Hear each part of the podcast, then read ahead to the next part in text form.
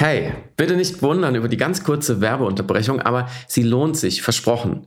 Es gibt nämlich mehr Podcasts mit immerhin mir, Friedemann und zwar nicht Samira, aber dafür wirklich großartigen Gästen. Das Ganze heißt Network und ist der Podcast von LinkedIn, für den ich eine Staffel hosten durfte. Friedemann hat da Gespräche geführt mit Changemakern, also Menschen, die für einen Wandel stehen, wie zum Beispiel Nora Blum aus der ersten Episode. Sie hat eine App entwickelt für psychologische Hilfe namens Self-Appy und in der Episode erzählt sie sehr hörenswerte Dinge über psychische Gesundheit. Dieses für mich wirklich wichtige Gespräch und den ganzen Podcast gibt es überall, wo es Podcasts gibt. Und alle Gäste, aka Changemaker, findet ihr auch auf LinkedIn, wo ihr euch unter Hashtag Conversations for Change beteiligen könnt mit eigenen Ideen und Gedanken, was sich für euch speziell in der Arbeitswelt ändern könnte. Viel Spaß damit. Und jetzt aber los mit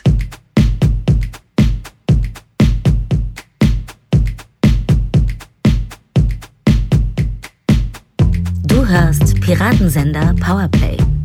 Das Gespräch am Ende der Woche mit Samira El-Wasil und Friedemann Karik. Und damit herzlich willkommen zu einer neuen Ausgabe Piratensender Powerplay. Heute mit dem gelb bemützten Friedemann Karik, der mir physisch gegenüber sitzt. Oh. Wahnsinn, Wahnsinn. Samira El-Wasil und ich sitzen in einem Raum. Das hatten wir, glaube ich, seit einem Jahr nicht mehr. Was machen wir mit der Situation? Es ist zumindest der ultimative Beweis dafür, dass wir nicht eine und dieselbe Person sind. ja. Man hat uns jetzt beide im selben Raum mal gesehen zusammen. Ja, ein ja, Beweisfoto. Niemand hat uns jetzt in einem Raum gesehen, weil wir sind ja alleine. Ja, stimmt. Wir sind der umfallende Baum. Aber ihr hört uns zumindest beim Umfallen zu. Das ist schon mal schön. Das war für den Anfang schon wieder ganz schön weit gedacht, Samira. Ich muss hier, ich muss hier erstmal reinkommen. Ähm, worüber reden wir heute an diesem wunderbaren? Wir müssen jetzt immer dazu sagen, wann wir aufzeichnen, weil letzte Woche ist es uns ja passiert, dass wir über Sebastian Kurz gesprochen haben. Mhm. Und ich glaube, 24 Stunden danach ist er dann zurückgetreten, was vielleicht Leute, die sich besser ausgekannt hätten als wir, hätten es antizipieren können. Wir haben es nicht antizipiert. Deswegen sagen wir jetzt mal, wir zeichnen am Donnerstagabend auf. Es ist wahrscheinlich Freitag oder Samstag oder Sonntag, wenn ihr das hier hört. Es stehen aber gerade auch keine äh, Staatschefs oder sonstige äh, politische Führungspersönlichkeiten zur Disposition gerade, oder? Kann noch was passieren? Nee, ich glaube, das Schlimmste, was passieren könnte, ist morgen GroKo oder Laschet kehrt zurück. Irgendwie sowas. so, Return of the Laschet am ersten Licht des dritten Tages. Wir laden so das, den Podcast hoch, die Ausgabe, die Episode, so drücken auf Publish und dann so eine Sekunde später Tickermeldung, Spiegel, neue Verhandlungen, Vorsondierung. Olaf Scholz hat keinen Bock. Olaf Scholz ist zu schlecht gelaunt als Kanzler und deswegen wird jetzt doch der lachende kleine Karnevalist aus Aachen. Der Karnevalist, das ist schön. Ich habe zuerst Kannibalist verstanden und dachte, das würde zu Laschet irgendwie auch. Beides. Er ist auch irgendwie ein politischer Kannibalist. Aber darüber sprechen wir diese Woche nicht. Wir hatten uns ja auch so ein bisschen vorgenommen, jetzt mal diese Parteipolitik, dieses Personal vor allem, ja, diese Scharade so ein bisschen außen vor zu lassen. Wir sprechen heute über was anderes, was ein Thema ähm, natürlich festgemacht an mehreren konkreten Beispielen, aber ein Thema, was uns oder eine Frage, die uns schon lange, lange beschäftigt, die tatsächlich auch eine Rolle spielt in dem wunderbaren Buch Erzählende Affen, was mhm. äh, an diesem Montag, 18.10. rauskommt. Mm, und wir überschreiben sie äh, gerne mit dem Begriff Ethik des Teilens, beziehungsweise wir befinden uns in diesem Kontext im Dilemma der liberalen Gesellschaft, die nur schwer oder vielleicht gar nicht ignorieren kann in der Öffentlichkeit, was sie eigentlich angreifen oder sogar abschaffen will. Also Positionen, die gefährlich sind, die giftig sind, die den Diskurs in irgendeiner Art äh, kidnappen, die äh, sich breit machen, die Raum nehmen für anderes, die man sehr mühsam entlarven und dekonstruieren muss und wo man als Demokratin, vielleicht sogar als liberale Demokratin, immer wieder aufstöhnt und sagt, warum müssen wir uns damit beschäftigen? Aber wir können uns auch nicht nicht damit beschäftigen. Das ist richtig. Und in genau diesem Spannungsverhältnis befinden wir uns ja die ganze Zeit, besonders in den sozialen Netzwerken. Ähm, die große Frage immer kritisieren, adressieren, teilen, größer machen oder versuchen, das Problem klein zu halten, beziehungsweise das Problem gar nicht erst zum Problem werden zu lassen, indem man es einfach gar nicht adressiert. Der Klassiker ist natürlich, ähm, he said, she said, er, irgendein Polizist XY hat wieder einen total schlimmen Tweet geäußert. Oder Trump war natürlich das Paradebeispiel. Äh, man hat ihn mitunter auch groß gemacht durch die ganze Aufmerksamkeit, die man ihm geschenkt hat, die er auch ersehnt hat und die er auch ähm, getriggert hat, dadurch, dass er sich natürlich so trollig inszeniert hat. Also, und da sind wir bei dem Satz, den du vorhin gesagt hattest im Vorgespräch, Don't Feed the Troll. Den habe ich schon Ewigkeit nicht mehr gehört, weil das noch so ein Usenet, ja. ähm, so, so, das Internet war aus Holzzeit, Satzzeit ist. Don't Feed the Troll. Und ich glaube, Sascha Lobo hat den sehr publik gemacht. Der hat ja auch den Begriff Shitstorm. Äh, ist das tatsächlich so, dass er ihn erfunden hat? Nein, er hat ihn aus den USA rübergeholt. Ah, okay. Okay. Ich hoffe, wir tun ihm da kein Unrecht. okay, okay.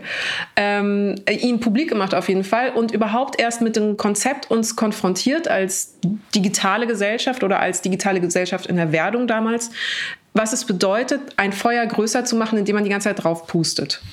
Und jetzt hat es, äh, es gibt ständig Beispiele dafür. Die Diskussion schwelt immer und dann bricht sie wieder aus an bestimmten, ja, ähm, konkreten Konflikten. Und jetzt gerade in der vergangenen Woche oder in letzter Zeit gab es ein paar ähm, dieser Eruptionen, die sehr verschieden gelagert sind und wo wir glauben, es lohnt sich, sich das mal genauer anzuschauen und wir wissen, wir sind uns bewusst, indem wir jetzt eine Podcast-Episode aufnehmen und diese Beispiele wieder zitieren ähm, aus verschiedenen Seiten, tappen wir natürlich in die gleiche Falle und sind wir auch wieder, haben wir uns auch wieder positioniert in diesem Dilemma und machen natürlich auch Dinge wieder größer, als sie vorher sind. Und manche von euch werden vielleicht von diesen Beispielen noch gar nichts mitbekommen haben und nach dieser Episode sagen, äh, ich hätte es lieber wieder ungehört. Ich wollte gar nicht wissen, was XY zu Z gesagt hat.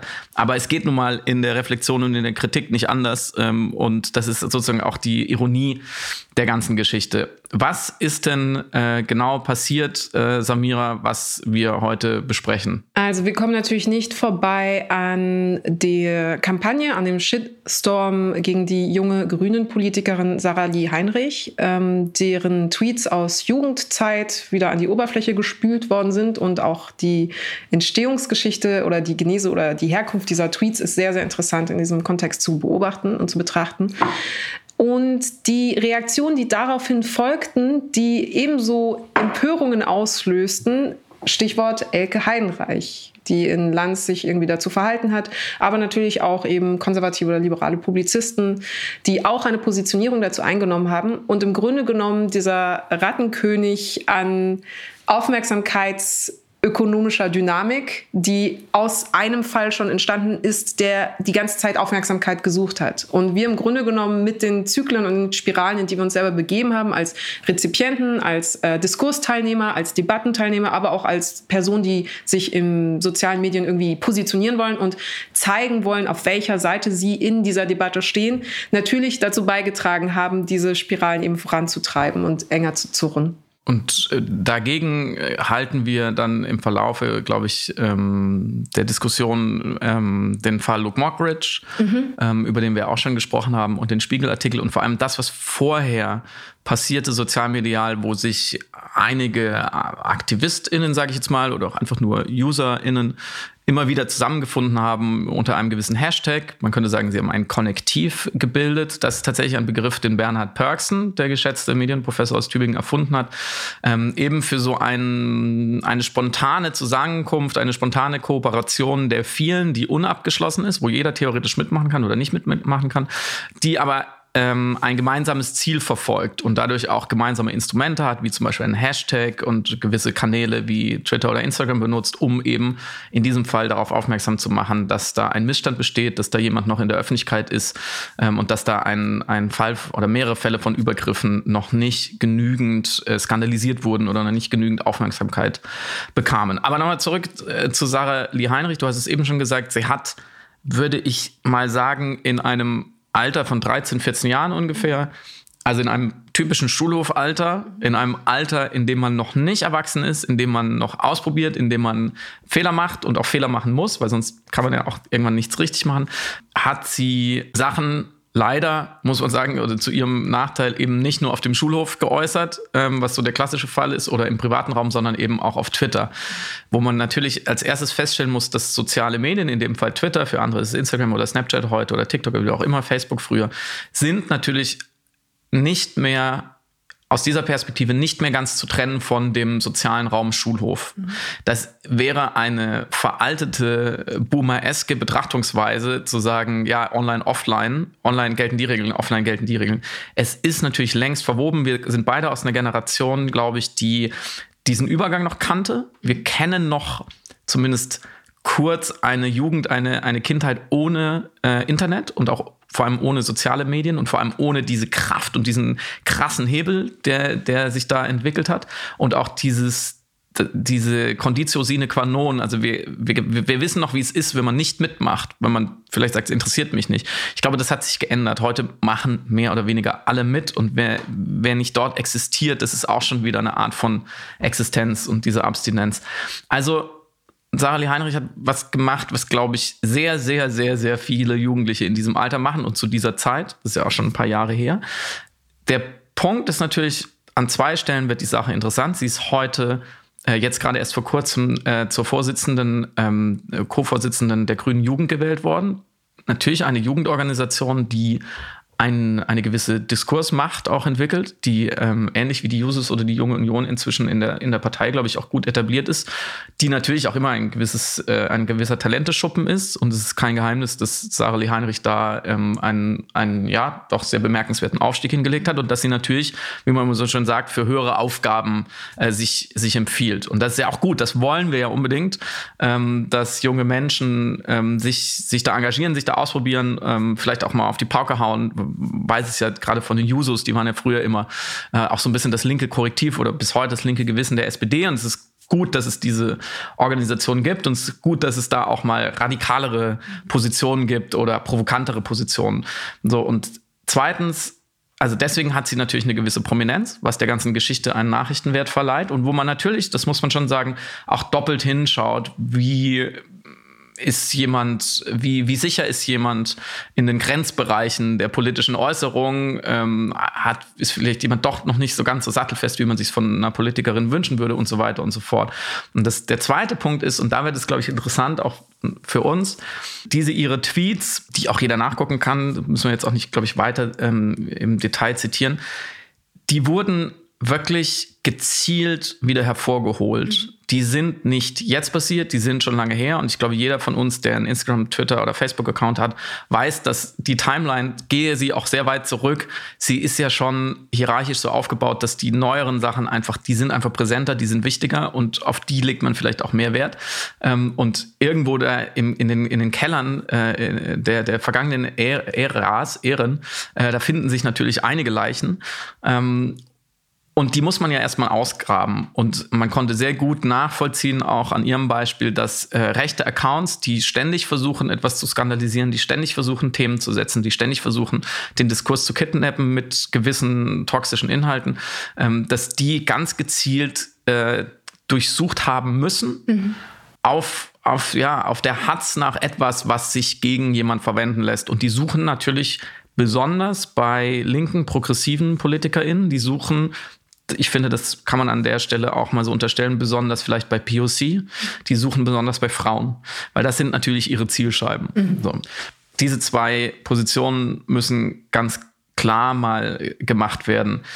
Und dann ist eben die Frage, was ist dann passiert? Also diese rechten Accounts haben das ausgegraben, haben das skandalisiert, haben versucht, das mit ihrer Diskursmacht groß zu machen. Die ist da, aber die ist begrenzt geht nur so weit. Das sind ja auch einfach gewisse Kreise und es gibt ja auch immer wieder diese Analysen, wer übernimmt es dann? Also dann springt vielleicht ein AfD-Account drauf oder dann springen größere Accounts wie Erika Steinbach drauf oder vielleicht auch so rechtskonservative Populisten, die sagen, hier schaut mal, was die Linken wieder gemacht haben und das müsst ihr doch jetzt auch skandalisieren.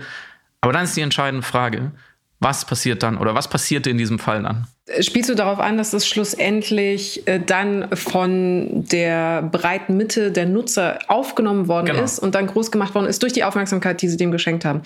Richtig, ja, dann ist es überhaupt erst, also die Frage ist, warum ist das plötzlich in deiner oder meiner Timeline, mhm. wenn wir überhaupt keinen rechten Accounts folgen oder AfD oder Beatrix von Storch? Also wie kommt es dann äh, zu uns? Und bei mir waren es einfach zwei Dynamiken, die ich wahrnehmen konnte. Also ein eher, eben, wie du auch gerade gesagt hast, konservativer oder liberaler, vielleicht ein bisschen reaktionärer Teil von äh, Publizisten und äh, Medienschaffenden, denen ich auch folge, um meine Timeline meinungspluralistisch zu halten, die sich darüber empört haben.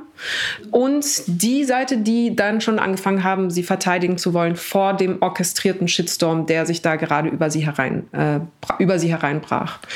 Und beides sorgte auf seine Art eben für für eine, für eine, ja, ein, ein Volumen, plötzlich so ein uneinfangbares Volumen. Es war plötzlich so, als sei die Pandora-Büchse geöffnet worden und man mhm. hat so einen Tipping Point, wann etwas noch größer wird als ein einfach zu ignorierendes Problem äh, überschritten. Und das war, glaube ich, durch diese Dynamik, die dann auch wechselseitig wirkte. Dann gab es zum Beispiel sogenannte linksliberale Twitter-Bubble, obwohl ich den Ausdruck nicht mag, weil ich immer noch nicht genau weiß, was es meint, aber zumindest einfach demokratisch argumentierende Menschen, Menschen ja, die andere Menschen mögen, ähm, haben sie verteidigt, haben versucht zu erklären, äh, den Hintergrund des Alters zum Beispiel benannt oder darauf hingewiesen, dass diese Sachen eben äh, systematisch gesucht worden sind, um ihr absichtlich zu schaden, dass natürlich das eine Kampagne auch ideologischer Natur ist gegen die Grünen, also eigentlich politischer Natur ist und es gar nicht irgendwie das ihre Ziel ist, darauf hinzuweisen, dass sie eine nicht ähm, sensible Sprache benutzt hat oder so. Und auf diese Verteidigung hin wiederum hat dann eine konservative oder eben liberale Seite reagiert und hat gesagt, aha, äh, wir haben hier zwei Maßstäbe. Also bei einigen Leuten sagt ihr, er hat vor zehn Jahren irgendwas gemacht, er muss sofort gecancelt werden, das Schwein. Aber hier äh, eine junge Frau, die vor zehn Jahren Wörter wie behindert oder schwul, Verzeihung, ähm, benutzt, eben Schulhofsprache, da seid ihr jetzt plötzlich so kulant, ja nur, weil sie eine Frau ist oder nur, weil sie eine Grüne ist oder nur, weil sie eine POC ist. Also es waren alles Argumentationslinien, die ich so schriftlich wahrgenommen habe. So, und dann gab es natürlich natürlich dann wiederum die Gegenreaktion und am Ende hattest du eben diese junge Frau in der Mitte des Shitstorms und eine Diskussion, die am Anfang nur orchestriert war. Man muss es nochmal festhalten. Es war eine Kampagne, die äh, von rechter Seite gestartet worden ist, die plötzlich Teil des Boulevards und der Publizistik, der etablierten Publizistik ist. Was mich zu der Frage führt, ob du Samira im Alter von 13 oder 14 Jahren politisch unkorrekte Sprache benutzt hast. Zu 100 Prozent ja. Ich habe auf, auf, dem Schulhof, tut mir leid, ich wiederhole es nochmal, einfach nur um nicht so, wie soll ich sagen, so, so ähm, so, so moralisch pur zu wirken, als, hätte, als hätten diese Wörter nie Kontakt mit meinem Geist gehabt, mhm. mit meinem ähm, äh, wundervoll ausgeformten, schon im Alter von acht, äh, reiner Prosa zugewandten Geist gehabt, sondern natürlich haben wir so Wörter wie behindert, du bist also als Abschätzigkeit, mhm. um etwas abzuwerten, benutzt. Ähm, das war auch Teil meiner Sozialisierung. Ich hatte auch total verschiedene Peer Groups. Ich war auch in verschiedenen, ähm, soll ich sagen, Einkommensklassen unterwegs. Also von, ich bin am, ich bin am Hauptbahnhof groß geworden, so, ähm, in, was in München aber nichts bedeutet, um ehrlich zu sein. Aber also, okay, Stadt, äh, aber nicht so schönes Viertel, aber da hat man so gesprochen tatsächlich als 12, 13, 14-Jährige. Ähm, auch du bist schwul, das war auch ganz klar Teil unseres Vokabulars. So, That's it. Und das, genau das, was du gerade äh, gesagt hast, haben ja viele Leute dann auch geäußert. Mhm ganz konkret und glaube ich auch in einem, in einem produktiven Geist und haben gesagt, hey, ganz ehrlich, wir können die junge Frau jetzt dafür nicht fertig machen, weil wir haben ja alle mal XY gesagt oder solche Wörter im Mund geführt. Klammer auf, der Mensch, der gerade am Mikrofon redet, vielleicht auch, könnte sein, ich halte mich da jetzt geflissentlich raus, Klammer zu. Ähm, das ist ja alles nicht so schlimm. Aber sie haben mir in dem Moment, und da würde mich deine Meinung sehr dazu interessieren, in dem Moment, wo ich mich dann wieder auf eine sozialmediale Bühne stelle und das äußere und auch schriftlich äh, fixiere und manifestiere und sage, ja, ich habe ja auch Wörter wie XY oder solche ähnlich schlimmen Wörter benutzt, also ist ja nicht so schlimm, trage ich ja den grundsätzlichen Vorwurf doch weiter. Auch wenn ich sage, ja, man darf ja keinen Vorwurf machen, aber ich rede jetzt trotzdem noch mit. Mhm. Und ich produziere mich ja auch ein Stück weit. Das heißt, die Solidarität ist ein guter Gedanke, aber findest du, es ist das richtige, notwendige Übel oder es ist der richtige Preis, mhm. dass ich für dieses Stückchen Solidarität, was ich gebe, aber auch wieder ein Stückchen von diesem toxischen Schrott, von dieser Pseudodiskussion weiter perpetuiere?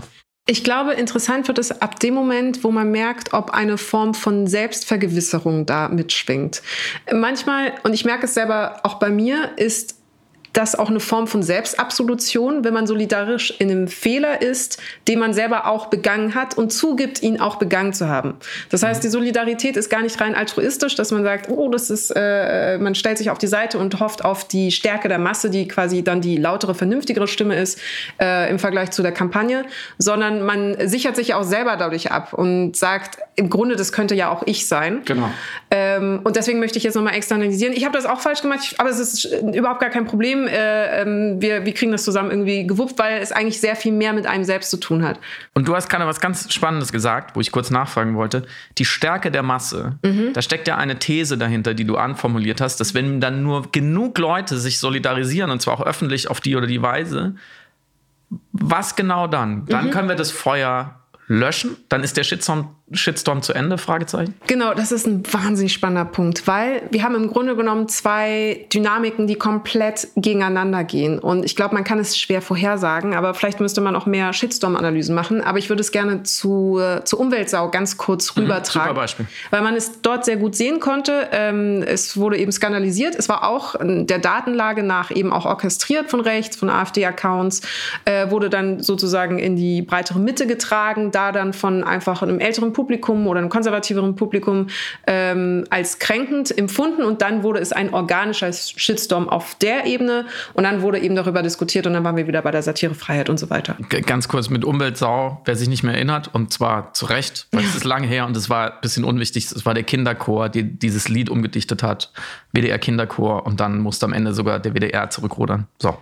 Und genau, und da war es so, dass dann aber ähm, das so eskalierte, dass zum Teil eben ähm, Rechtsextremisten sich vor den WDR-Studios äh, versammelt hatten, also wirklich physisch und mit, also gewaltbereit auch und die WDR-Mitarbeiter zum Teil geschützt werden musste. Irgendwie wurde, glaube ich, auch die Adresse eines WDR-Mitarbeiters gedoxt und er wurde auch, er bekam dann Besuch von einem äh, Neonazi offensichtlich, der Fotos dann von seinem Haus eben veröffentlicht hat.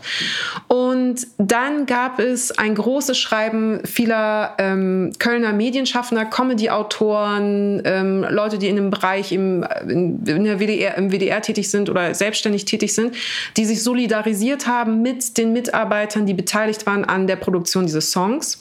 Und die Idee war dahinter, ein Shitstorm, vor allem ein orchestrierter, möchte erstmal isolieren. Er möchte dafür mhm. sorgen, dass die Person, die angegriffen wird in diesem sozialmedialen äh, Phänomen sich einsam und alleine fühlt und dass die Sicht der Gesellschaft auf diese Person eine ist, die bedingt, dass wenn man von außen sieht, dass sie isoliert ist, dass man denkt, vielleicht ist es richtig so, vielleicht ist es gerecht, was hier passiert, äh, keiner steht zu ihr, also kann es sein, dass an dem Vorwurf vielleicht etwas stimmt. Und das kannst du nur aufbrechen, indem du dich eben schützend an die Seite dieser Person stellst, digital oder dann auch physisch. Äh, weil dann andere sehen, nein, ähm, dieser Multiplikator, diese kredible Person stellt sich auch schützend auf die Seite dieser Person und deswegen glaube ich den Vorwurf nicht, der da im Raum ist, dieser Person gegenüber. Ein anderes Beispiel war natürlich Nemi El Hassan oder mhm. auch insgesamt die Produktion von offenen Briefen, von Unterstützerbriefen. Die sind im Grunde genommen die äh, physische Werdung oder die, mhm. die Konkretwerdung Darstellung des Artefakts dieser solidarischen Geste, dass man belegt, die Person ist nicht alleine und es ist nicht recht, was ihr gerade passiert. So, jetzt kommen wir aber zu deiner Frage. Löscht es das Feuer?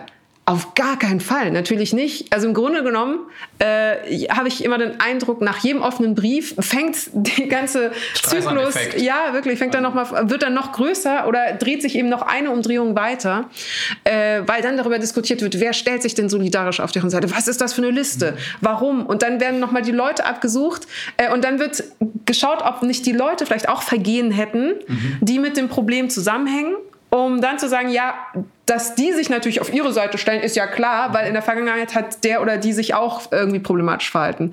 So, und dann sind wir plötzlich einen ganz neuen Diskurs. Und ähm, deswegen, um, ja, deine Frage, ich wiederhole mich, Verzeihung, aber um deine Frage zu beantworten, es löscht das Feuer auf gar keinen Fall. Aber ich wüsste keine äh, andere Lösung außer das Internet ausschalten. das wäre manchmal so gut.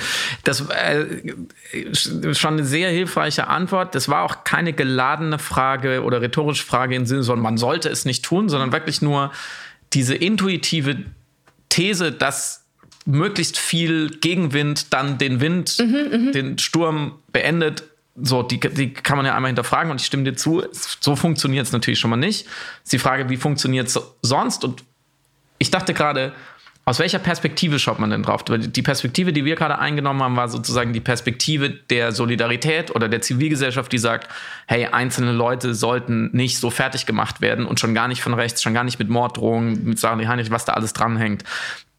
Wir wollen einfach und das ist ja fast schon wieder eine Metaebene, auf die man sich begibt, selbst wenn wir das Verhalten vielleicht falsch fanden. Vielleicht fanden wir dieses Lied damals falsch mhm. von den Kindern, vielleicht fanden wir ihre Tweets total falsch, aber wir finden den Umgang falsch. Deswegen wollen wir den Umgang erstmal deckeln und dieses Feuer eben runterkochen. Das ist ja aber, genau, das kann man ja einmal festhalten, das ist ja unsere Perspektive oder die Perspektive der, des, des, der, ähm, des Publikums. Und Du hast ja auch gerade schon angedeutet mit diesem Alleinlassen, diese Isolierung, wenn man sich auf die Perspektive des sagen wir mal nicht Opfers, sagen wir es mal Objektes mhm. des sogenannten Shitstorms. Über den Begriff sprechen wir vielleicht gleich noch mal ein bisschen. Mm, wenn man sich zu denen stellt, ist eben auch eine offene Frage, nutzt denen in dieser Situation, die wirklich, glaube ich, nicht überschätzt werden kann in ihrer Ekelhaftigkeit und in ihrer, ihrer Angsttriggerung. Also man möchte wirklich nicht mit diesen Menschen tauschen, egal, selbst wenn sie was falsch gemacht haben. Kein Mensch hat verdient, so in, in diesen Fokus zu geraten. Ähm, ich glaube, das unterschätzen viele immer noch. Egal, wo sie politisch stehen, egal, wo sie im Einzelfall stehen, dass jeder Mensch hat einen Punkt, an dem er wirklich in, in psychische Probleme kommt, an dem er bricht, an dem er sich komplett zurückzieht. Und dafür müssen wir jeden Menschen schützen. Da bin ich völlig dafür.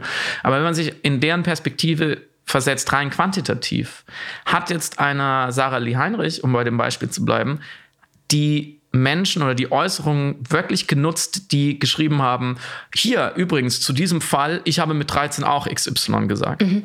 Mhm. Ist das eine Art der Solidarität, die nutzt? Oder ist es eigentlich vielleicht eine Art der Solidarität, wo man irgendwie sagt, wenn du geschwiegen hättest? Mhm. Vielleicht ist es besser, vielleicht löscht das Schweigen besser das Feuer, weil Schweigen natürlich auf eine Art das unterschätzen wir, glaube ich, auch manchmal, ist ja auch schon ein Kommunikationsakt, in dem man sagt, das ist nicht wichtig genug, mhm. als dass jetzt jeder noch seinen Senf dazu gibt und ich fange jetzt einfach mal bei mir an. Weil ich habe, das kann ich noch dazu sagen, ich wäre nie auf die Idee gekommen, ich fand es extrem befremdlich, wie viele Leute sich dann fast schon lustvoll darin gesuhlt haben, was sie früher alles geäußert haben. Und ich dachte, meine Empathie ist da vielleicht begrenzt, weil ich so eine Erfahrung noch nie hatte. Man darf mich gerne korrigieren, aber ich dachte, hey, wenn ich gerade im Auge des Shitstorms wäre, dann bräuchte ich alles. Mhm. Aber nicht Leute, die mein Vergehen noch hundertmal reproduzieren, selbst wenn die sagen, es war doch nicht so schlimm. Mhm. Ja, ähm, interessant. Speziell jetzt bei diesem Momentum war ja vor allem, es wird behauptet, dass es nicht schlimm ist, weil man es selber gemacht hat und deswegen macht man sich in dem Moment zu einem Individualrichter eines vermeintlichen Fehlers, den jemand anders begangen hat. Und du erhältst dann quasi für einen Moment von einer dir fremden Person eine kleine Absolution in der Intention, dich unterstützen zu wollen. Aber gleichzeitig hat es natürlich was fast Gönnerhaftes, ähm, mhm. weil du wirst von der einen Seite gerichtet und emotional vernichtet sozusagen und du wirst von der anderen Seite gerichtet, aber es wird für positiv befunden. Aber nichtsdestotrotz findet ja trotzdem trotzdem eine Wertung statt. Mhm. Ähm, und die Absolution wird, die Buße wird dann aber so dir überreicht als eben Solidaritätsgeste. Und selbst wenn es nicht so gemeint ist, dass es im Grunde genommen was am Ende ja übrig bleibt. Deswegen finde ich den Ansatz, dass eigentlich, dass es am hilfreichsten für sie gewesen wäre, wenn äh, die Leute es gar nicht größer gemacht hätten, als es war und wahrgenommen hätten oder sofort erkannt hätten, dass es eine rein instrumentalisierte, mhm. rein kampagnenhafte, orchestrierte ähm, Kampagne, sorry, war. aber ich weiß zumindest von, ich nenne sie auch nicht namentlich, aber von ein äh, paar ähm, Kolleginnen, sag ich mal, ähm, die auch eben Objekt eines Shitstorms war, die gesagt haben, die, der Support, die Unterstützung, das hat sie psychologisch gestärkt, um durch den Sturm zu kommen. Die Frage ist dann einfach, wie sieht genau diese, diese Unterstützung mhm. aus? Und ein Satz, den mir eine, ähm, eine, eine bekannte Person gesagt hatte, war äh, die Formulierung, das ist ein Appreciation Tweet mhm. für Person XY und dann irgendein Emoji. Es hat im Grunde genommen einfach nur die, die, das Signal gesendet, ich finde diese Person gut und das ist natürlich der Indikator für, ich stehe an ihrer Seite. Es hat gar nicht das Problem adressiert, es hat es nicht reproduziert, es hat es nicht bewertet, es hat mhm. nicht absolut oder hat gesagt, das war richtig oder falsch oder lasst sie mal in Ruhe, sondern es hat einfach nur gesagt, ich finde die, find die Person gut. Ich assoziiere, assoziiere mich mit ihr. Und das ist in einer Zeit, wo wir auch sehr viel über eben Kontaktschuld mittlerweile nachdenken oder das auch Teil der äh, Vorwürfe sind ähm, in, in, den Diskussionen, die wir hier auch besprechen. Äh, wer hat wen, wann, warum geliked, wer war mit wem zusammen, gibt es da irgendwie eine emotionale oder professionelle Nähe. Eigentlich ein starkes Signal was vollkommen ausreicht, dass man sich einfach ähm, performativ und sozusagen visuell in der Timeline in die Nähe einer Person begibt, die gerade als sozusagen mhm. kontaminiert gilt, aus welchem Grund auch immer. Gehen wir einen Schritt weiter in, in der Historie dieses Beispiels zu einer Reaktion auf diesen Shitstorm, auf diese Skandalisierung dieser Tweets ähm, dieser Politikerin, nämlich den Auftritt von Elke Heidenreich mhm. bei Markus Lanz, den du schon angesprochen hast. Nicht, weil ich diese Frau so sehr wichtig finde und auch nicht, weil ich Talkshow-Snippets so wichtig finde. Auch diesen speziellen nicht so wahnsinnig wichtig, aber weil er, weil man, glaube ich, nochmal genau eine Konfliktlinie in dieser Problematik nochmal ganz gut herausarbeiten kann. Nämlich, dass Menschen schlechte Dinge äußern. In, dem, in diesem Fall wäre meine Bewertung, ist es herablassend und rassistisch, was sie gesagt hat. Kann sich jeder nochmal anschauen. Sie spricht ungefähr zwei Minuten in diesem oder eine Minute 50 in diesem Ausschnitt, der dann herumgereicht wurde. Und sie spricht ganz konkret, direkt, explizit über Sarah Lee Heinrich. Sie sagt, diese junge Frau hat keine Sprache. Das liegt übrigens daran, dass die jungen Leute nicht mehr lesen, was schon eine unfassbar gute These ist. In einem Zeitalter, wo so viel Text wie noch nie ähm, verhandelt wird. Ähm, und äh, sie müsse sich die, die Frage gefallen lassen, wo sie herkäme aufgrund ihres Aussehens. Klammer auf, Sarah Lee Heinrich ist in Deutschland geboren und aufgewachsen, Klammer zu. Ähm, und Elke Heinreich führt dann eben noch weiter aus. Sie findet es ja toll, wenn ganz viele verschiedene Leute ich zitiere, zu uns kommen, äh, auch der Taxifahrer aus Marokko, der jetzt bei uns Taxi fährt und so weiter und so fort. Also ein Wortbeitrag, der einerseits natürlich einfach herablassend ist und andererseits nochmal noch mal diese Dimension des Rassismus in dem Leben nochmal eins weiterdreht oder verschlimmert, weil sich eine weiße, mächtige Frau erhebt, diese junge schwarze Frau jetzt beurteilen zu können. Mhm. Und zwar auch in ihrer Verwurzelung, ihrer Verortung, ähm, was ja nochmal was ganz anderes ist als bei diesen Tweets so.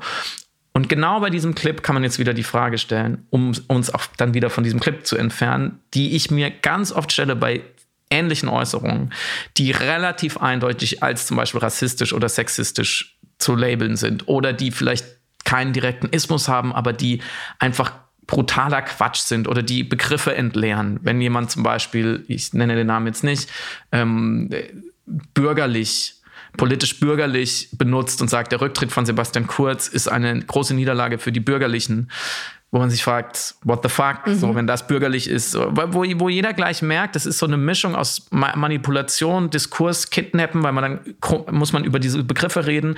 Es bringt einfach nichts, es ist nicht fruchtbar, man merkt eine gewisse Verbitterung dahinter, man merkt, die Leute sind überhaupt nicht fair, die sind voreingenommen. Also jeder Mensch kann rational wie emotional, empathisch spüren, dass dieser Wortbeitrag in diesem Moment wirklich niemand was bringt, aber er empört natürlich, er ist falsch und er, er man kann ihn sehr gut oder vielleicht muss man, vielleicht sollte man ihn als falsch auch adressieren. Und da ist jetzt genau die Frage, ob jetzt bei diesem Clip von Elke Heidenreich oder bei Tweets von ähm, verzweifelten Chefredakteuren, die nach Aufmerksamkeit suchen. Wenn ich jetzt ob jetzt auf Twitter oder sonst irgendwo. Und das ist eine spannende Unterfrage, wo genau. Wenn ich diese Äußerung jetzt sehe und ich kann mit ihr etwas machen, ja, sie ist wie ein Gegenstand, sie ist wie ein, ein Löffel, den ich in der Hand habe. Und ich kann jetzt sagen, der ist aber blöd, ich möchte gar nicht, dass der auf der Welt ist. Es wäre eine bessere Welt, wenn es diesen Löffel nicht gäbe. Soll ich ihn jetzt jemand anderem geben oder vielleicht sogar allen meinen Followern und sagen, guck mal hier, dieser blöde Löffel.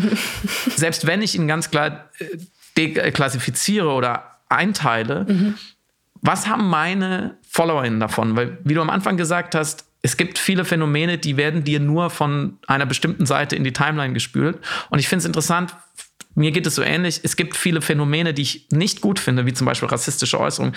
Die werden mir ausschließlich von Leuten in die Timeline gespült, die dagegen sind. Mhm. Das heißt, das ist wie, die Müllfrau oder der Müllmann meinen Müll mit und mir wieder in die Wohnung stellt und sagt, siehst du, das ist ganz schlecht, das sollte auf die Müllkippe. Und ich sage, stimmt, hast du völlig recht, korrekte Aussage, aber dann so, warum tust du es in meine Wohnung? Ähm, und um noch einmal die Gegenposition einzunehmen, weil ich bin da echt unentschlossen.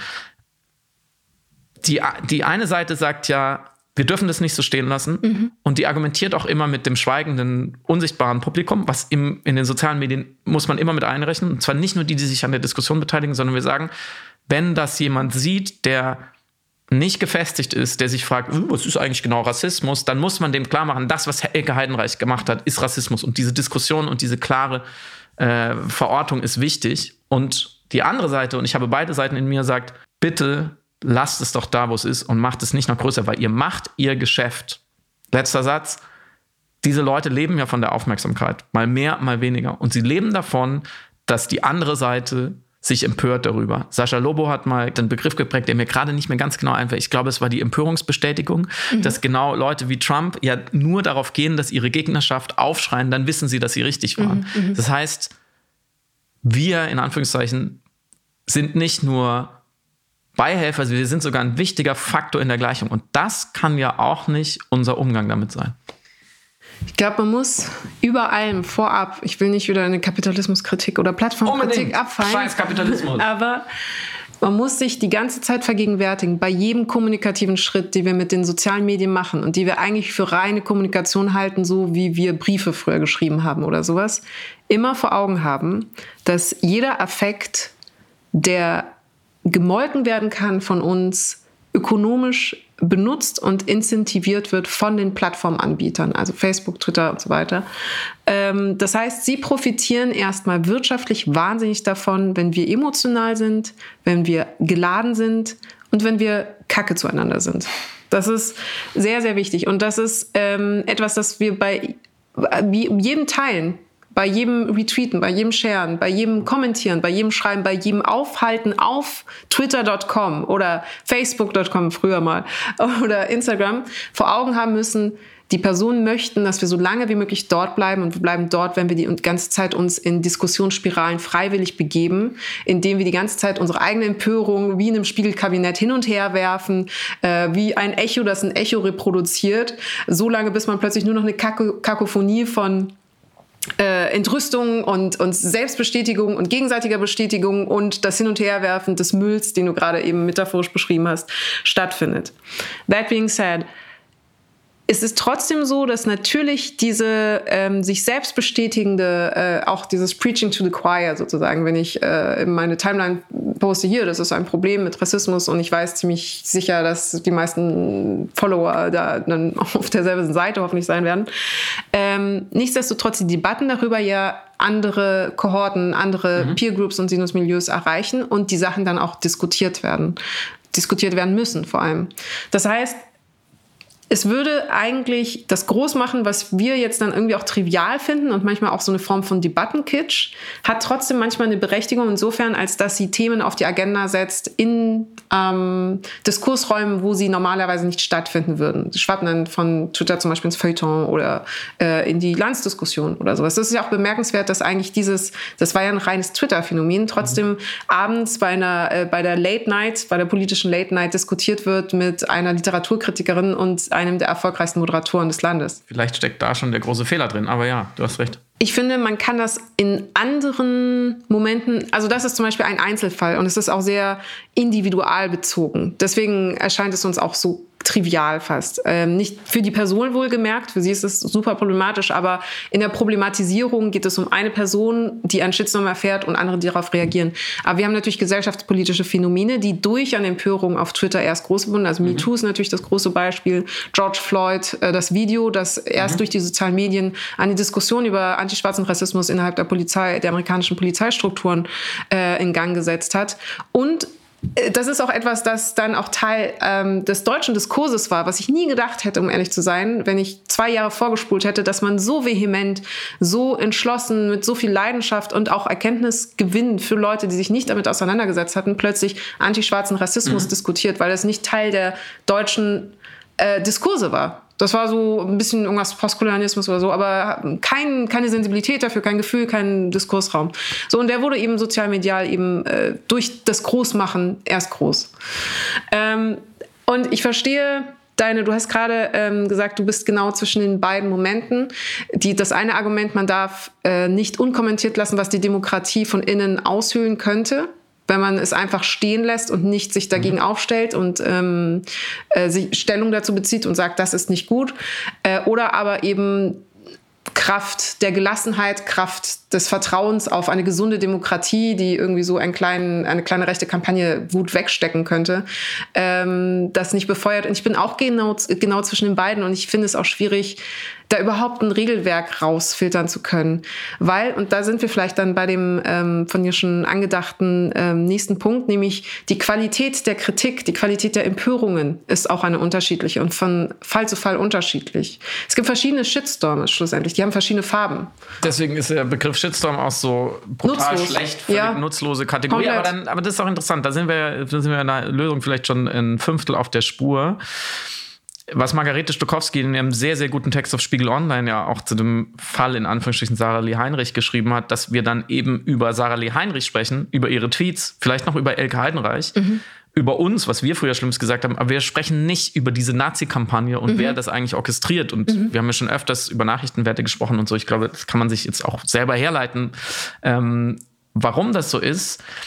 ein Unterpunkt ist auch noch, glaube ich, das Medium, wo es passiert, weil man immer sagt, ja, das ist so ein Twitter-Thema. Twitter, wie du eben schon richtig ähm, im Abstrakten äh, es aufgeführt hast, verleitet natürlich auch noch eher dazu, Dinge zu retweeten, zu verbreiten, mit einem eigenen Kommentar versehen mhm. und verleitet einen dazu zu denken, hey, wenn ich Position X, die toxisch ist, die schlecht ist, die ich nicht in der Welt haben möchte, nur rahme mit meiner Position Y, mhm. dann drehe ich die Ladung wieder um und dann haben wir gewonnen. Mhm. Dann haben wir einen kleinen Sieg erreicht und wenn das ganz viele machen, dann haben wir einen kleinen, einen großen Sieg erreicht und das ist, glaube ich, eine Fehldeutung. Mhm. Weil wir natürlich, wir haben natürlich etwas erreicht, aber wir geben auch etwas auf. Wir geben in dem Moment einen Diskursraum auch auf. Wir lassen das da rein und wir beschäftigen uns damit und wir haben immer bessere Dinge, mit denen wir uns beschäftigen können. Und interessant an dem Fall fand ich auch, dass ich äh, das Video von Elke Heinreich, um dabei mal zu bleiben, hundertmal auf Twitter gesehen habe, in unterschiedlichster Ladung und unterschiedlichstem Skandalisierungsgrad. Auf Instagram genau einmal. Mhm. Und ich glaube, das liegt daran, dass man auf Instagram viel schlechter diesen Kommentar dazu setzen kann und viel weniger davon hat. Mhm. Und eine größere Schwelle hat, zu sagen, hey, mein Account ist irgendwie ganz gut kuratiert, meine Stories auch, gestern war ich essen und morgen gehe ich mit dem Hund spazieren. Und jetzt kommt auf einmal diese, diese alte Frau, die niemand kennt und die rassistische Dinge sagt. Warum sollte ich das tun?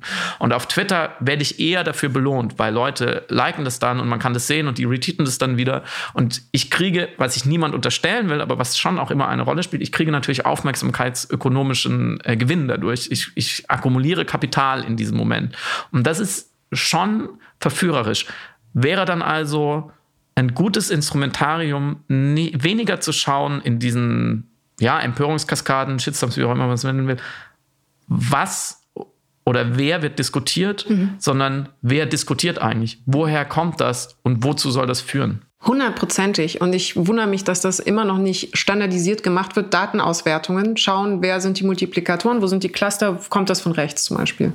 Ist das orchestriert? Weil dann könnten wir uns wirklich wahnsinnig viel Diskussion auch sparen äh, über die Sinnhaftigkeit oder, äh, wie soll ich sagen, die Wertigkeit äh, eines Shitstorms. Weil, und da in diesem, diesem Spannungsverhältnis sind wir, wir sagen, Empörung über schlechte Dinge, über antidemokratische Dinge ist richtig. Das ist ein äh, demokratischer Impuls der Wehrhaftigkeit und ähm, ein Momentum der Mobilisierung, die sinnvoll ist. Mhm. Zum Beispiel eine Empörung äh, gegen sexistische Menschen. Ähm, ein Shitstorm gegen, äh, auf Grundlage von ähm, diskriminierenden Faktoren, also äh, oder ein rassistisch motivierter Shitstorm oder ähm, ein Shitstorm, der zur Funktion hat, nur eine Person zu zerstören, zu demontieren, würde dann jeder gesunde Menschenverstand dann sagen, nein, das ist ein schlechter Shitstorm. So, auf den dürfte ich nicht reinfallen in meiner Empörung. Ein echter Shitstorm. Genau, genau. Aber, und, aber wir machen das schlussendlich. Wir vermischen diese verschiedenen. Es sind im Grunde, sind ja, dann gibt es noch die Corporate ähm, Shitstorms sozusagen. Irgendwer hat einen Fehler gemacht und dann reagieren alle, aber es ist eben nicht auf eine einzelne Person bezogen, sondern ein Unternehmen. Ein Unternehmen macht oder irgendwie was oder ein Sender hat irgendwas falsch. Genau, genau. Und da würde man dann auch sagen, ja, aber das ist natürlich Teil der Diskurse, dass ich natürlich äh, als Konsument, als Nutzer, als politische Person irgendwie mich mich dazu verhalte im öffentlichen, im digital öffentlichen Raum, wenn irgendwer was falsch macht, dem ich äh, konsumiere.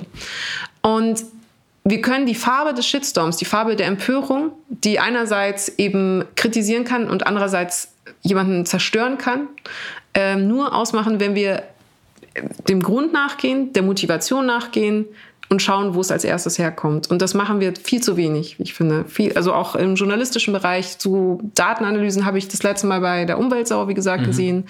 Äh, aber eigentlich müsste man das bei jedem größeren Shitstorm machen. Ich glaube, bei Nemi El-Hassan wurde es noch ein bisschen irgendwie nachvollzogen. Ähm, ja, aber sonst. Da steckt natürlich auch drin, dass der, dass dieses, wer macht das und wozu kann die Gegenseite natürlich auch machen. Also wenn man jetzt zum Beispiel, wenn jetzt ein AfD-Politiker etwas Rassistisches äußert und dann sagt die Zivilgesellschaft oder die Linksliberalen oder wer auch immer, sagen dann, ey, das, das geht nicht, das muss irgendwie sanktioniert werden, dann kann natürlich auch die AfD sagen, ja, ihr wollt ihn ja nur weghaben, es ist eine geführte Kampagne. Und mhm. ich glaube, da muss man vielleicht ein bisschen mehr lernen, sich nicht auf diese Argumentationen einzulassen, mhm. sondern sich auch mal zu immunisieren und sagen, nein, diese Diskussion führen wir in diesem Punkt nicht. Mhm. Ja, weil sonst in die Falle müsste man ja auch tappen. Oder um vielleicht eben zu dem nächsten Beispiel zu kommen, Luke Mockridge. Mhm.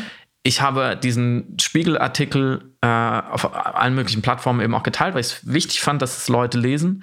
Mm, und ich habe sehr viel positive Reaktionen bekommen und aber auch viele Menschen, vor allem Männer, die geschrieben haben, das ist genau die Art Vorverurteilung, die nicht legitim und auch nicht legal ist. Mhm. Das müssen Gerichte klären. Das weiß man nicht. Das ist Privatsache. Da steht Aussage gegen Aussage. Da wird etwas in die Öffentlichkeit gezerrt, was zwischen zwei Menschen in einem intimen Bereich passiert ist. Ich bin anderer Meinung. Mhm.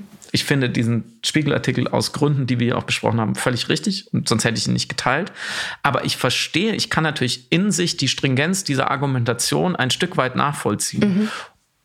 Und man könnte das ja dann genauso gut auch umdrehen. Ja, und dass vorher, bevor dieser Spiegelartikel dann entstehen konnte, AktivistInnen immer wieder darauf hingewiesen haben unter einem Hashtag und sich verbündet haben und teilweise ich stecke da nicht so drin, aber schon auch mit, mit drastischer Sprache und, und sehr, sehr deutlich geworden sind, nicht vorsichtig waren. Was es natürlich auch sein muss, sonst bekommt man das Thema nicht an die Öffentlichkeit, sonst interessieren sich keine Spiegeljournalistinnen, unterstelle ich jetzt mal so sehr dafür, dass sie dann irgendwann sagen, wir steigen darauf ein und wir, wir, wir stecken da Ressourcen rein und wir gehen diesem Thema jetzt nach. Ähm, da steckt natürlich immer die Gefahr drin, dass man auf eine Art selbstgerecht urteilt, wenn man natürlich immer das eigene Anliegen ist immer der weiße Shitstorm und ist immer der gute Shitstorm. Mhm, mhm, und der eigene Boykott ist immer die gerechte Sache. Und die des Gegners ist nicht die gerechte Sache. Und ich glaube, da, da lauert eine Gefahr, beziehungsweise muss man sich dann, auch wenn man A sagt, muss man B sagen, dann muss man sich auch trauen und sagen, nein, das kann ich absolut setzen, weil es gewisse demokratische Grundprinzipien ähm, oder ähm, gewisse Ismen berührt. Und da müssen wir uns auch trauen, ganz absolut zu setzen, es, diese Skandalisierung ist richtig. Mhm. Und diese Skandalisierung ist falsch. Das ist ein entscheidender Punkt, weil im Grunde genommen setzen wir uns ja selber in eine Situation, dass wir versuchen zu urteilen, ab wann eine öffentliche, ähm, ein, ein öffentliches Gerichtsverfahren sozusagen, was wir ähm, latent machen schlussendlich, wenn wir sagen, hier ist eine Skandalisierung richtig und hier ist eine kollektive Empörung als konnektiv berechtigt und notwendig, um auf das Problem hinzuweisen und hier ist es nicht. Ähm, an den Tag legen müssen.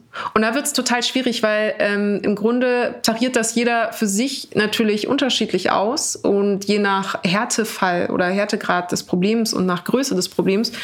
Und da habe ich dann zum Beispiel plötzlich ähm, irgendein Widerhaken innerliches, weil ich merke, dass ich versuche in dem Moment meine demokratischen Standards zu dem Maßstab der, des, ähm, des, der, der Kredibilität eines eigentlich sehr destruktiven Verhaltens, nämlich mhm. dass tatsächlich dann das Mob, der Mob, der dann entsteht, äh, Versuche zu machen, um es dann zu rechtfertigen, um dann zu sagen, ja, aber das ist natürlich berechtigt, dass wir jetzt da alle irgendwie ähm, diese Person kritisieren, weil sie dieses und jenes gemacht hat.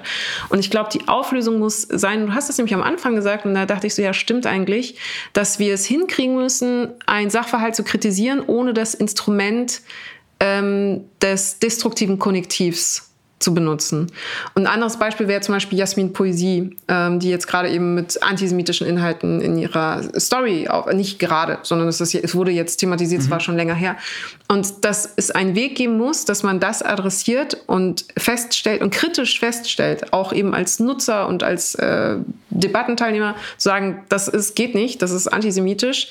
Ähm, ohne dass man aber plötzlich mit ins Fahrwasser eben dieser rechter Shitstorme oder der, der Ausnutzung von Seiten der AfD oder, mhm. oder der rassistischen ähm, oder auch sexistischen Konnotationen, ähm, die mit zu bedienen, dadurch, dass man sich auch sozusagen mobilisiert. Und da habe ich noch keine Lösung. Also wie mobilisierst du dich in der öffentlichen Kritik gegen eine, ein Verhalten, zum Beispiel einer Person, einer öffentlichen Person, ohne alles Destruktive und Toxische einer kollektiven Mobilisierung dann mitzureißen in, diesen, in diese mhm. Dynamik. Wenn die auch noch dazu äh, enforced wird, also motiviert wird von äh, sozusagen ein, von einer Seite entweder im Debattenspektrum oder einfach vom, von der Plattform, die das äh, überhaupt erst möglich macht. Man muss dem ja widerstehen auf irgendeine, ähm, mhm. auf eine technische Art und Weise ähm, aber auch eine intellektuelle Art und Weise in dem Moment. Wir hatten uns fest vorgenommen, kein Fazit zu ziehen, in dem die Worte vorkommen, es ist kompliziert ja. und es kommt darauf an. Ja, ja, Man muss stimmt. den Einzelfall betrachten. Stimmt. Ich werde also ähm, versuchen, diese Phrasen nicht zu benutzen. Anders. Um es mal wieder aus der ganz individuellen Perspektive zu sehen, weil das ist ja schon vielleicht dann auch fast schon philosophisch spannend, dass wir, ja, ich, ich kann aus, aus meiner ganz eigenen Perspektive, ich tue mich oft sehr, sehr schwer, meine pragmatische Handlungsethik zu trennen von einer gesellschaftlichen mhm. Metaethik. Mhm. Wie, also letztere, wie sollte die Gesellschaft beschaffen sein, in der ich gerne lebe? Was wäre ein guter Zustand? Zum Beispiel wenig, möglichst wenig Rassismus, möglichst wenig Trollerei, möglichst wenig Toxik im öffentlichen Diskurs. Und was kann ich dafür tun? Wie hängt das miteinander zusammen? Mhm. Und vielleicht muss man damit anfangen, dass man das ein bisschen trennt mhm. und sagt, ich muss nicht immer nach Kant so handeln, dass alle anderen auch so handeln sollten. Mhm. Ich muss nicht immer die Prämisse setzen für alle anderen, weil ich als Einzelner in einem sozialmedialen Raum, das ist fast schon ein Vergleich zur Pandemie, in einer epidemiologischen Situation, kann ich gar nicht diese Situation beenden. Und ich kann sie nicht entscheidend beeinflussen. Ich kann natürlich richtig oder falsch handeln nach gewissen Kategorien, aber ich kann nicht mein eigenes Handeln zum Maßstab, auch nicht geistig aller anderen machen, weil es funktioniert einfach so. Die Systeme funktionieren so nicht. Aber was kann ich tun? Ich kann mich schon bei jeder möglichen Äußerung und bei jeder Aktion, die ich tätigen könnte in einem sozialmedialen Raum, die immer etwas potenziell Virales hat, die immer etwas anstecken kann, die immer etwas verbreiten kann oder anfachen kann. Und zwar das eher tut, als etwas äh, zum Schweigen zu bringen. Das ist viel, viel, viel schwerer. Mhm. Ich kann mich schon immer diese alte äh, Frage fragen, hat es schon jemand gesagt? Mhm wurde es so schon gesagt, wurde es von mir schon gesagt und ist es zwingend nötig, dass es von mir jetzt nochmal gesagt wird? Was ist der Unterschied, den ich für mich in diesem Moment machen kann? Und ist es wirklich ein Unterschied, den ich mache aus einer tiefen politischen Überzeugung, vielleicht auch einfach aus einem relativ simplen Gerechtigkeitsgefühl, dass ich sage, oh, da muss man doch dafür einstehen? Oder mache ich es doch eben aus dieser Gesellschaftsethik heraus, wo man sehr, sehr vorsichtig sein muss, weil so viele Thesen, die wir jetzt auch besprochen haben, dahinter stecken, die man nicht belegen kann und weil es eben auch sehr profunde andere Argumentationen gibt. Und ich würde mir jetzt auch nach dieser guten Dreiviertelstunde kann ich mir auch wieder nur vornehmen zu sagen, ey, prüfe, prüfe, prüfe, mhm, mhm. überlegst dir dreimal und was ich einen super Vorschlag von dir finde, was sich vielleicht durchsetzen könnte, dass man einen, eine Art Code ausmacht, die, glaube ich, in Deutschland so ein bisschen oft formuliert wird als Solidarität mit. Mhm. klingt so ein bisschen äh, sozialdemokratisch irgendwie lame, aber es ist vielleicht genau das, wir brauchen, dass wenn ich schon, also wenn ich diese Solidarität manifestieren möchte, dass ich sie wirklich so knapp und so kühl und so zielgerichtet wie möglich manifestiere, ohne zu reproduzieren. Ja. Ich habe auch gerade gedacht, äh, Appreciation, das übersetzt man ja eigentlich am besten im Deutschen mit Wertschätzung. Mhm. Und wenn tatsächlich gerade eine Person den übelsten Shitstorm des Jahrtausends hat und man schreibt einfach nur Wertschätzung mit. So, und das ist dann, das ist die Positionierung, hat das, glaube ich, fast eine größere Kraft ähm, der Mobilisierung und Solidarität als äh, jede Einordnung, Bewertung, Verrationalisierung, Erklärung, Selbstprojektion. Projektion, Projektion. Sehr gut. Äh, dann würde ich sagen, ähm, Wertschätzung mit Samira El-Wasil oh. hier in diesem Podcast und äh, für kommende Zeiten. Mm, und danke fürs Zuhören und schönes Wochenende, oder? Schönes Wochenende. Bis dann. Ciao. Tschüss.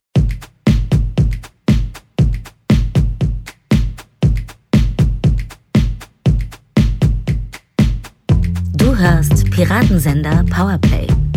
Das Gespräch am Ende der Woche mit Samira El-Wasil und Friedemann Karik. Piratensender Powerplay ist eine Produktion von Stereotype Media in Kooperation mit Yam Yam, der unsichtbaren Tupperbox für den diskreten Foodie. Du möchtest Yam Yam zwei Wochen lang kostenlos testen? Abonniere diesen Podcast überall und gewinne gutes Korma. Bon Appetit!